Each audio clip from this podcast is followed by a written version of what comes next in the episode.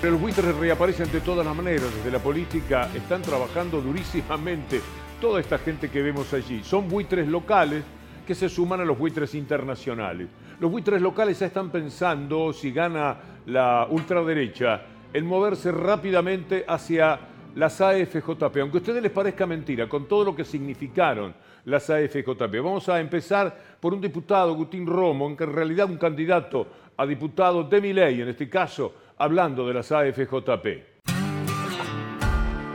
Jubilan con plata del Estado, de último. No es que. La plata del sacan- Estado que el Estado se afanó cuando, cuando estatizó las AFJP, que era de los privados. Ah, ¿Eso te parecía bien? Eso el me sistema parece. de AFJP? Me encantaría que se vuelva al sistema de AFJP. Me encantaría que se vuelva al sistema de AFJP. Mira, Me parece lo más justo. El diario Crítica. El diario Crítica, en el año 2008, bajo la conducción de Jorge Lanata, decía algo muy claro sobre las AFJP. Habían sido un robo tremendo. Ahí en esa nota de Jorge Lanata está documentado además cómo el diario Clarín, el grupo Clarín, robaba a través de las AFJP. Esta es una de las mejores notas para entender lo que pasaba con las AFJP y con lo que llamamos los buitres. Los curros de las AFJP, la palabra buitres que aparecía en esa nota, la estafa que antes fuera oportunidad es ahora simplemente una estafa. El 2 de noviembre de 2008, una nota brillantísima del diario Crítica, en aquella conducción de la nata, que era con Luciana Geuna el firmante de esa nota, muy, pero muy esclarecedora, sobre el negociado que habían hecho además, yo también por mi lado lo denunciaba y lo charlamos en más de una ocasión, radialmente con Jorge Lanata, porque habían conseguido que las AFJP, las 10, para que ninguna quedara en offside, compraran acciones de Clarín que costaban 6 pesos a 29, a 34, y con esto Clarín embolsaba 400 millones de una, gracias a las AFJP, al bolsillo de los jubilados. Una banda de delincuentes que toda la vida se movió de esa manera. Vamos a ver cómo explicaba el proyecto de estatización Cristina Fernández de Kirchner justamente en el año 2008.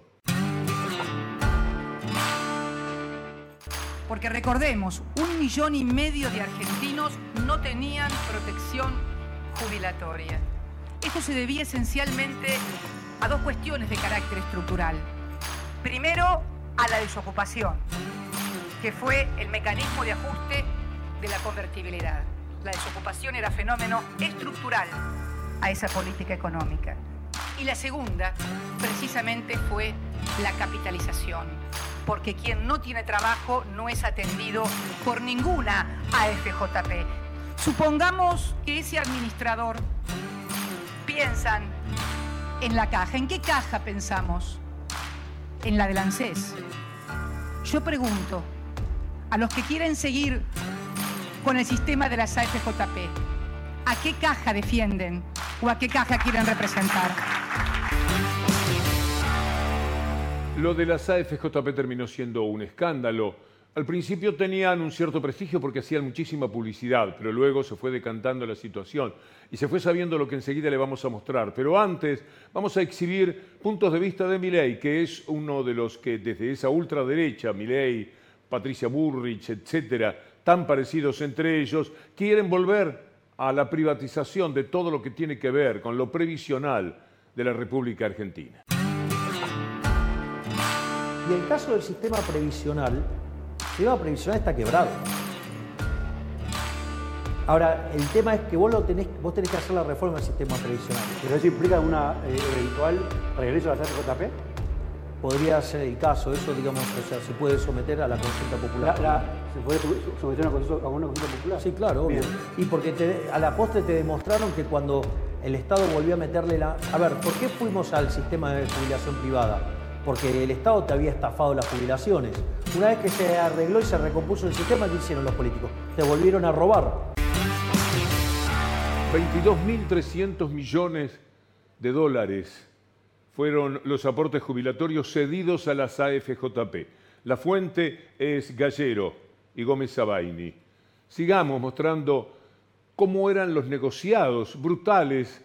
Las cuatro AFJP más grandes aumentan su concentración entre 1994 y 2003, del 49 al 71% en aportantes, del 53% a 74% en fondos.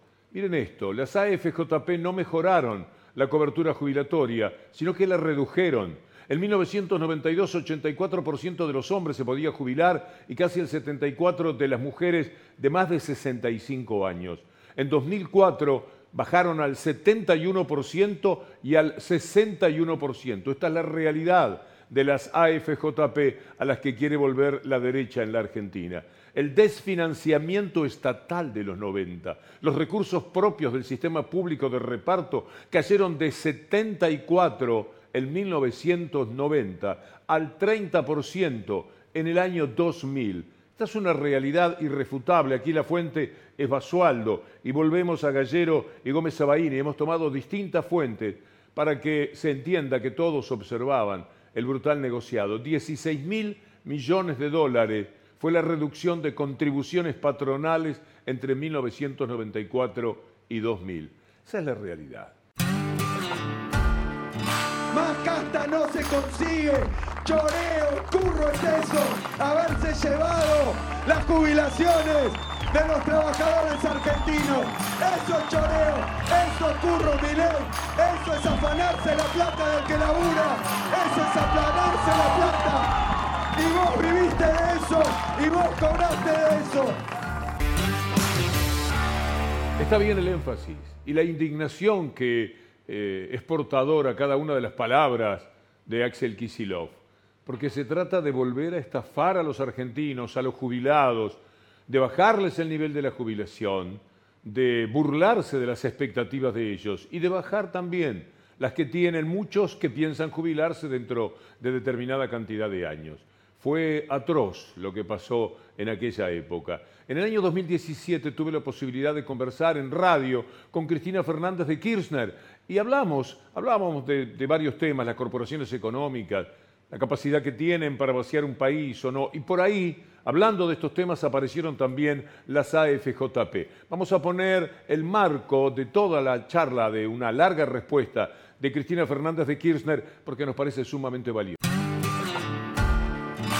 Si midiéramos al poder como un todo del 100%, si el presidente de la República podrá tener el 20, 25% del poder, y es mucho, ¿no? El otro 75 son las corporaciones económicas, nacionales e internacionales, de la sociedad a través también de sus órganos de expresión, pero fundamentalmente son las corporaciones económicas, en donde con un movimiento de capitales te vacían un país de un momento para el otro. Lo que sí tengo claro es que yo no fui un dispositivo del poder, del verdadero poder, y por eso estoy sufriendo las cosas que sufro. Yo y mis hijos. Si yo hubiera sido un dispositivo del poder, Eduardo no tendría ningún problema. Si yo hubiera sido alguien que dice que sí a la flexibilización laboral, no hubiera tenido ningún problema. Si yo digo que sí a que sigan haciendo las AFJP sus negocios y no eh, recuperemos la administración de los recursos de los trabajadores para mejorar la economía, para mejorar a los jubilados, no hubiera tenido ningún problema. Si yo hubiera seguido almorzando en Olivos con algunos eh, propietarios de medios y haciendo lo que ellos pensaban, seguramente tampoco tendría ningún problema. Esto tengo claro, al contrario. Y por ser de esa manera lo paga muy caro. Mientras tanto, con esta misma gente dando vueltas, estamos de cara a octubre. Llega un mes que marca eh, lo que vendrá en el futuro. Es el primer año del resto de nuestra historia, por lo menos por mucho tiempo. Lo que suceda el 22 de octubre va a determinar eh, a la Argentina de varios años en adelante. De un lado y de otro costará muchísimo recuperar posiciones. ¿Es el pueblo el ganador o es la élite dominante con todo su poder económico? Con ese poder real del que hablaba recién Cristina Fernández de Kirchner. Bueno, en realidad hace seis años, cuando decía que el poder político frente al poder real es mínimo, 20, un 25% tan solo. Vamos a escuchar mentir, claro está, a Mauricio Macri respecto a una alianza entre Massa y Milei. Esto es capaz de decir Macri. Le he leído mucho estos últimos días. Creo que no le hace bien a, a Milei que ya mucha gente piense que él tiene algún tipo de relación, porque justamente hoy Sergio Massa representa todo lo que la Argentina tiene que dejar atrás, ¿no? La mentira, el engaño, el ocultamiento, eh, la irresponsabilidad. Entonces digo, me parece que, si él quiere proponerse como algo nuevo, no puede eh, presentarse hablar con Barrio Nuevo y fantasear un trabajo conjunto con alguien que también eh, tiene que ver con estos, estas décadas de decadencia. Yo creo que el cambio requiere de la mayor coherencia posible también. Es una locura lo que dice. Y sin embargo, Clarín lo pone en la tapa. Milei está en negociaciones con Massa y con Barrio Nuevo al mismo tiempo. Imagínese la distancia que hay en estos momentos de Barrio Nuevo y eh, Unión por la Patria. Macri denuncia, y ya lo toma Clarín, en la tapa. Imagina este mismo título, el New York Times, en Le Figaro, que son diarios que se ocupan de lo esencial de cada país. Esto es lo esencial para la mafia de la gente de Mañeto. Macri denuncia un pacto Massa-Milei y el gobierno lo niega. Este es el título. Pero usted puede dudar, ¿qué es lo que intenta la mafia en este caso? Bueno, asociar a Milei con Unión por la Patria. Han estigmatizado de tal manera al kirchnerismo, lo convirtieron de tal forma en lo malo, ve usted lo que son los spots absolutamente miserables de Patricia Bullrich, y entonces, para ir contra Milei, porque es el propósito que tiene Clarín, su editor principal, Roa, anduvo por el canal de Macri, por La Nación Más, diciendo que Milei es un lunático, es decir, un demente, en el ataque de Clarín que uno puede ver en cualquier mm, lugar del diario o de la página web, eh, en ese ataque también ponen a Milei del lado de Unión por la Patria, finalmente. O sea, Milei de pronto se hizo kirchnerista. Eso en la tapa de Clarín. pasan cosas que provocan un poco de risa a veces, pero como tienen tanto poder y esas mentiras prosperan, ese veneno es inoculado a toda la sociedad, terminan muchas veces haciéndose el gusto. Yo no sé cuánto podrá resistir mi ley, el embate de la gente de Clarín, porque es todos los días. ¿eh? Nosotros somos una, como dijo Cristina Fernández de Kirchner, si el poder político es el 20, imagine lo que somos nosotros, pero ellos son todo el poder, absolutamente. Y todos los días, cargando las tintas contra mi ley para ver si pueden levantar a Patricia Bullrich, cosa tan pero tan difícil, por las barrabasadas que dice, por lo provocadora que es, porque se trata de una especie de Bolsonaro con pantalones, porque no hay algo que tenga un, tributo a la inteligencia de cuanto dice, porque además su pasado está hecho de ambientar muertes, de proteger las muertes de Rafael Nahuel, de Santiago Maldonado. Es atroz lo que ha hecho Patricia Bullrich y sin embargo es la candidata a presidenta que, por supuesto, es del gusto, del paladar, de, de la manera de ser del Grupo Clarín. Ah, algo más de la etapa de hoy, porque en la persecución a Milei también ponen a Eurnequian, que vaya a saber por qué, un ataque de envidia a quien había sido su empleado y puede ser presidente, dice se tiene que tranquilizar porque no aguantamos otro dictador, o sea que ya le está diciendo a Milei que va a ser dictador. Esto es lo que pasa cuando juega la mafia. Es demencial, es un exabrupto pretender que hay un acuerdo entre Milei y Massa? ¿Cuál sería? ¿De qué manera funcionaría? ¿Por qué Milei, que dicen que tiene el 36, estaría de acuerdo con Massa, que dicen que tiene el 32 o el 33? ¿Cuál sería la necesidad de Milei para hacer un acuerdo con Massa? Y además, ¿en qué consistiría el acuerdo? ¿En insultarse? No, en ese sentido es muy probable que el acuerdo lo tenga con el propio PRO, porque se viven insultando, se dicen cualquier cosa con el PRO. Entonces, ¿por dónde estaría el acuerdo? ¿De gobernabilidad a futuro? Imagínese usted, eh, Unión por la Patria acompañando los proyectos de Miley, o Miley acompañando los proyectos de Unión por la Patria, de, de Massa en caso de que sea presidente. Sin embargo, lo ponen en la tapa y la gente después lo repite, como la gansada, es algo que llega muy fácil. Y como hay tanto veneno, tanto odio, eh, esto se repite en el boliche, en el taxi, en, donde uno va a hacer las compras. Están hablando, sí, parece que hay un acuerdo.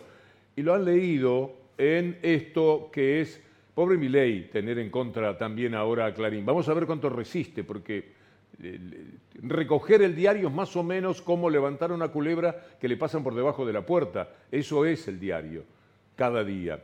Así que hay negativas, por supuesto, de parte del gobierno. Agustín Rossi dice, nosotros no tenemos ningún acuerdo con mi ley, porque ¿cuál sería ese acuerdo? Vamos a escuchar a Agustín Rossi.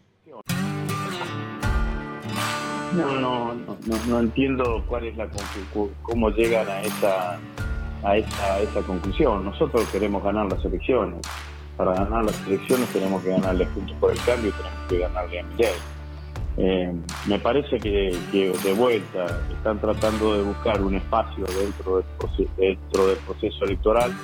Les cuesta, me parece, y entonces inventan situaciones. Nosotros no tenemos ningún ni ningún acuerdo más allá de que mi ley eh, tomó la decisión de votar a favor de la eliminación del impuesto a la Carolina Píparo, que consiguió entrar al mundo de la política y es candidata importante en la provincia de Buenos Aires, mire cómo son las cosas también hoy día en la materia política de la República Argentina, por cierto, niega el acuerdo.